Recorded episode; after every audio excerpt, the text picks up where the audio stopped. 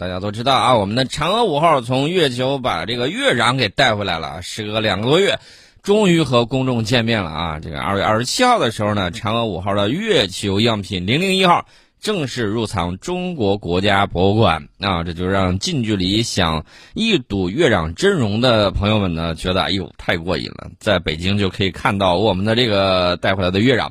这份对外展示的月球样品重量是一百克啊，放在了一个水晶容器里面。内部造型呢是由地球、中国地图、月球、月壤等组成。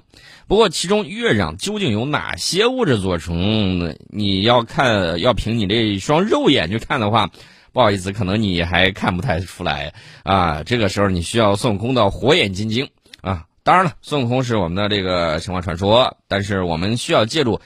我们科学家的这个眼睛去看啊，所谓月壤啊，就是覆盖在月球表面岩层外面几米到十几米厚的松散的土壤。这个主要成分呢有岩石碎屑、矿物碎屑，还有玻璃质颗粒。大家说可能这玻璃质颗粒从哪儿来呢？这个玻璃质颗粒呢，主要是在撞击事件之中，哎，撞击啊，梆一下，这个陨石撞上去了，撞上去之后。岩石受到高温高压影响，然后产生熔融之后凝固的一种玻璃状态，主要是二氧化硅。那么我们这个东西放在这儿，你拿个望远镜去啊，放大六倍，就是六到八倍以上的这个呃放大镜，不是望远镜啊，你拿着放大镜一看，你就会发现里面有大量的玻璃渣，这就是里面的这个玻璃质颗粒。当然了，还有粘合极块岩等物质组成啊。这个颗粒的质地呢是极其微细的，但是却像刀尖一样锐利。呃，你想在这个上头种菜，不好意思，甭想了啊！这个绝对你是要失望的。月壤的主要成分是由氧、硅、铁等元素构成，和地球土壤的这个比起来的时候，它为什么它不能种菜呢？因为它缺乏有机质、水和空气，而且它多了一样很重要的东西——氦三。啊，这个一提到人工可控核聚变，我相信大家。看过我推荐那本书，那本书叫《学霸的黑科技系统》。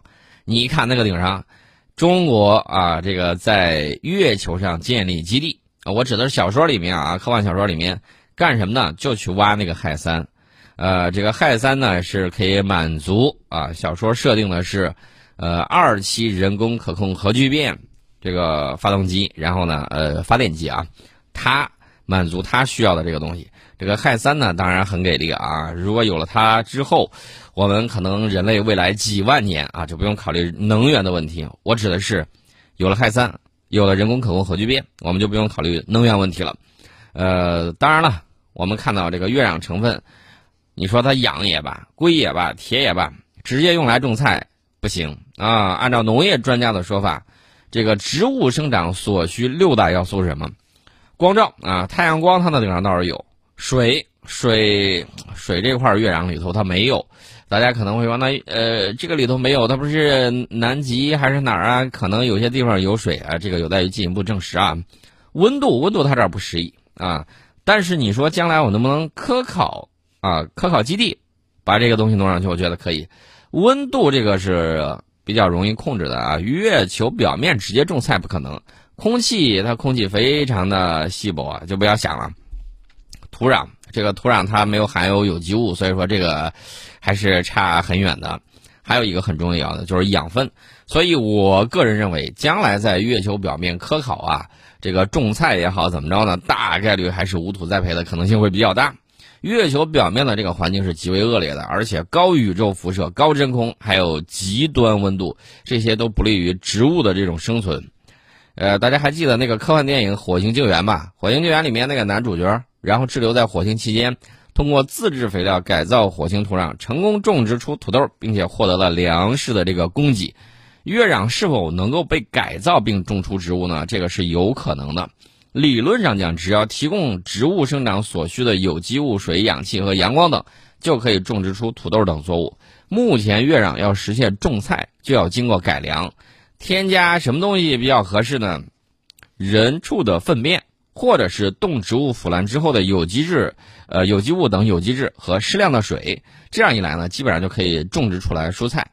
要用月壤种菜，那就必须对它的组分进行调整和改良，增加它土壤里面的有机质、水分和必要的矿物质盐类，而且还需要增加必须的这个氮磷钾等肥料以及一些必要的微生物。而这些呢，恰恰是月壤之中所缺乏的，又是植物生长所必须的这种物质。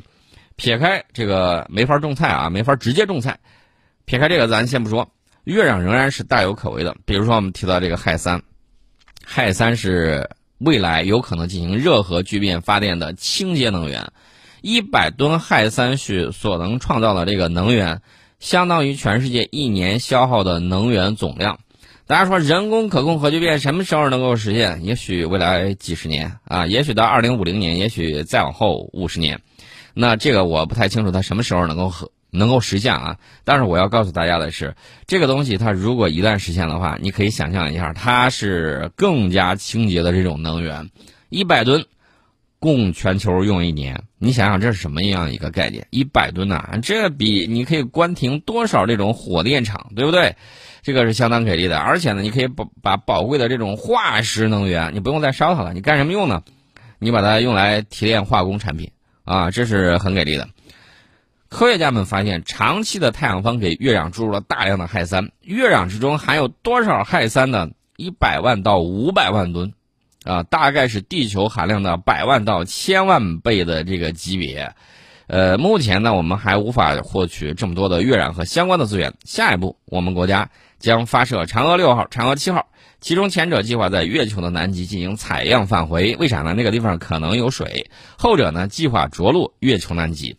对这个月球的地形地貌以及物质成分，还有这个空间环境综合探测，呃，当然了，不管未来我们对月壤改造啊，去种菜，还是利用氦三，我们都有望收获进一步的这个答案啊，这个还是非常非常给力的。顺便我说一下啊，今年我们的这个太空发射任务啊，这个航天发射有望首次突破四十次啊，所以你可以看一下啊。四十次什么概念？四十次已经可以排世界第一了。你加上世界第二，加上世界第三，啊，加起来全球最给力的这三个国家航天大国，啊，一年也不过也就一百多次啊。你再算上其他国家，一百五十次啊，已经比较多了。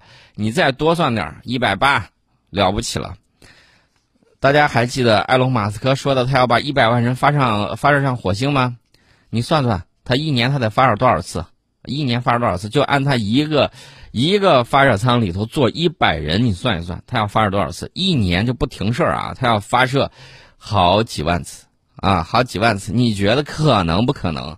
就跟我昨天给大家讲，他说他要把这个呃氢弹扔到什么顶上呢？扔到火星两极，然后呢释放这个凝固的这个二氧化碳，然后让它改善这个火星的大气。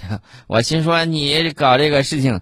你有没有算一下，美苏两国加一块儿，它有那么多氢弹吗？咋运过去啊？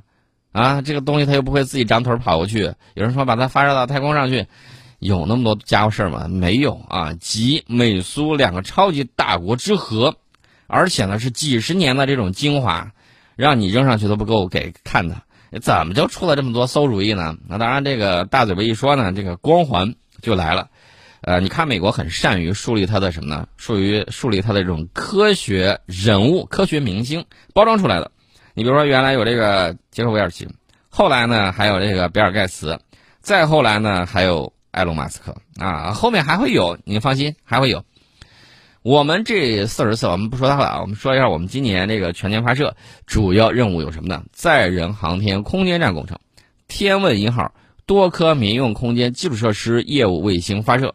呃，我们中国载人航天空间站工程进入关键技术验证和建造阶段。天问一号呢到达火星，实现这个中国首次火星绕着巡探测，多颗民用空间基础设施业务卫星发射，满足国家经济建设和科技发展需要。这些重大事件呢，都将在今年谱写我们航天的新篇章。其中呢，长征五号 B 遥二火箭发射空间站核心舱任务。拟于今年春季在中国文昌航天发射场执行。大家也都看到了啊，这个嫦娥五 B 已经在那儿准备好了啊。这个按照任务计划，我们今明两年，今明两年啊，要接连实施十一次飞行任务，包括三次空间站的舱段发射、四次货运飞船以及四次载人飞船发射。在二零二二年完成空间站的在轨建造，实现中国载人航天工程三步走发展战略第三步的任务目标，这还是非常非常给力的。另外，我再提一下啊，我们未来的航天规划还是非常非常有想象力的。比如说，在近月轨道啊，干什么呢？搞这个工业带啊，大家可能觉得太玄幻了，太神话了。没有玄幻，没有神话，我们就是要一步一步的实现。而且我告诉大家，这个月球啊，它由于它的质量啊，并不是像地球这么均匀，然后呢，它的这个引力可能，呃，你要知道，它在这个上面保持轨道也是相当困难的一件事情，要有很多的技术难点要克服。除此之外，还有什么呢？这个月球轨道它其实就是近月轨道啊，它其实比什么更宝贵呢？比这个近地轨道它更宝贵。因为月球它毕竟它质量小，所以说呢，在这个地方要维持一下这个太空工厂的这种建设，还是需要有相当的想象力的。除此之外，还有一个什么呢？这个轨道我再次告诉大家，非常的宝贵，站住了你就有了。再上去往上发射的时候，不好意思，这个难度将成倍的增加啊！万一你撞了怎么办？因为这个轨道它很稀缺呀。它不像地球轨道那样啊，我高高低低我都可以，我引力大我 OK 的。但是在月球轨道不好意思，你站住了之后，别人再想上的时候，这个就比较难了。所以我告诉大家，这个轨道资源呢，啊真的很给力的，就像当年欧洲人发现了新大陆一样。当然了，是不是他真正发现的，还是郑和发现的，这都两说啊。但是他们大规模去了，这个大家是看到的。我国首次火星探测任务“天问一号”探测器目前正在环绕火星，这个已经成功了，成为我国第一颗人造火星卫星。呃，二十四号的时候，上个月二十四号啊，实施了这个第三次近火制动，进入近火点二百八十千米。有朋友还说呢，哎，刚开始我们不是到二百六十五千米吗？怎么又回到二百八十千米？那是在干什么？我也不知道。呃，原火点是五点九万千米，周期两个火星日的火星停泊轨道。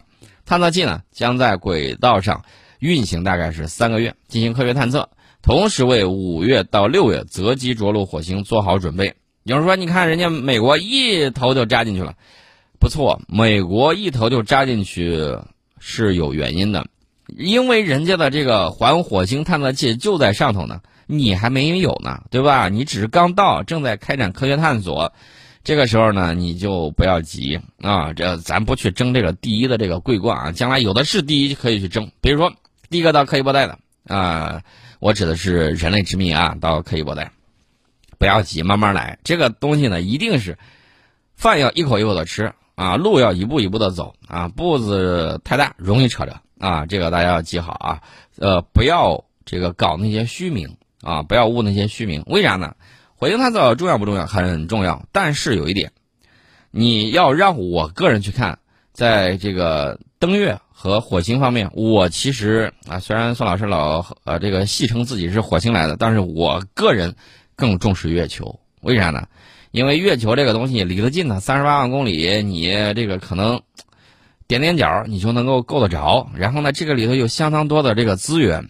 火星探测毕竟离着远，最近的时候也五千多万的公里，啊，五六千万公里，这个距离还是相当遥远的，而且光这个信号延迟都得十一分钟，你想象一下啊，这个你从那个顶上去拿到东西，相对来说还是比较麻烦的，对不对？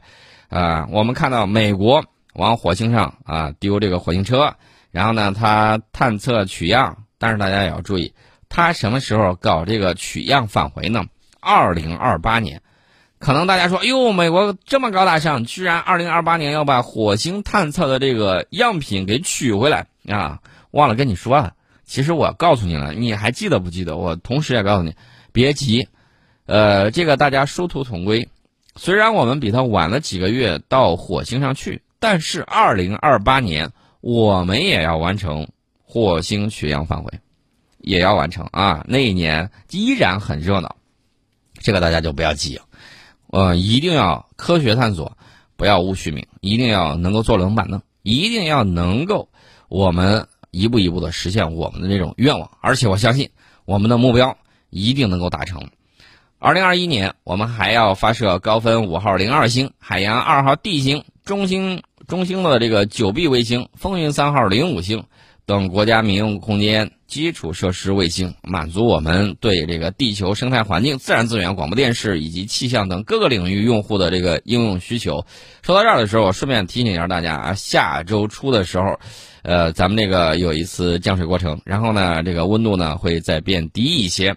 我们也知道啊，这个不过清明之前啊，这个温度呢就像小孩的脸一样啊，终有起伏变化。你比如说明天可能温度就飙到二十多度了，啊，这个到下一周的时候可能温度低到这个周初的时候温度可能就低到多少，大概就是六七度啊那个样子。所以说呢，大家会看到另外一点，就是随着我们气象卫星的这个发射，包括超级计算机的这种应用。对未来十五天天气的这种预测，哎，大家就会会发现，哎呦，越来越准了。对，没错，这就是科技的这种力量啊。这个同时呢，我们航天科技集团还要实施这个七次左右的商业卫星发射啊，商业发射任务。航天科技集团二零二一年呢，将重点开展以空间站试验舱以及探月工程四期为代表的多个型号的研制工作，并且重点推动呃这个北斗导航。等国家重大科技工程在民用航空等领域的这等领域的这个应用落地。二零二零年啊，全球一共实施了多少次发射任务呢？一百一十四次，啊，全球一百一十四次，一百五十次都没到啊。发射航天器一共是一千二百七十七颗，这是创了历史新高。所以我就想问一下埃隆·马斯克，你怎么一年能够发射？上百枚火箭到火星上去呢，集全球之力比不上你一家公司吗？难道你不是在美国吗？美国一年发射的多少次？美国发射也不超过四十次啊！我想问一下，这是你到底是怎么做到的？说出来的这个话要一步一步的实现。哎，我想问一下，那个真空管道那个高铁，哎，样车出来了没有？啊，要继续吗？不清楚，啊。我们国家去年开展的是三十九次航天发射，发射了八十九个航天器，发射航天器总质量再创新高，达到了一百零三点零六吨，比二零一九年增长了百分之二十九点三。发射次数和发射载荷质量均位居世界第二。这是我们去年总结一下，大概是这个样子。我们为什么要进行这种科学探索呢？当然有很重要的事情。顺便我再说一下啊。这个中国天眼捕获了三粒新高色散快速射电暴啊！我们的这个中国天眼 FAST，呃，国家天文台的研究人员呢，从这个海量数据之中找到了三粒。结合去年发表的 FAST 首例新快速射电暴，这些发现预示了 FAST 的高灵敏度下，每天可以探测的快速射电暴多达十二万个，将有效的扩展快速射电暴样本的红移亮度覆盖区域。揭示宇宙物质构成，并且约束快速射电暴本征光度的这个函数。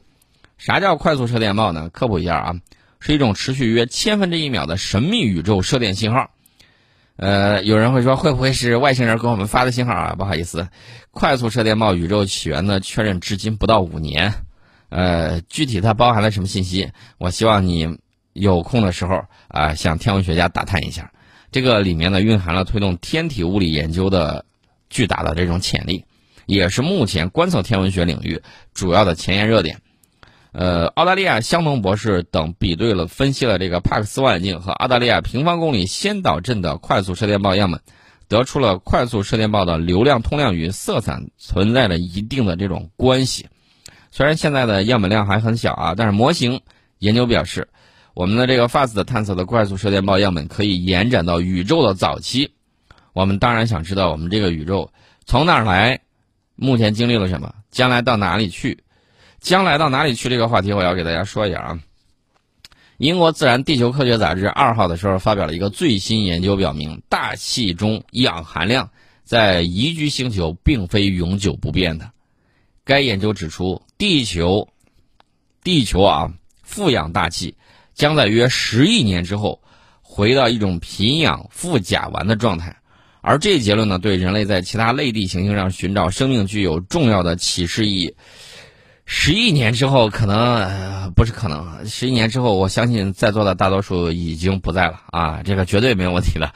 十亿年之后，那个时候是不是我们要开启流浪地球之旅，还是要改造地球的这个环境呢？这个我不得而知，因为这个时间实在太遥远了。这个遥远到什么样的程度呢？啊，地球人类诞生也没有十亿年，对吧？地球的这个生命诞生，肯定是差不多有这么样一个时间。但是我要告诉大家的是。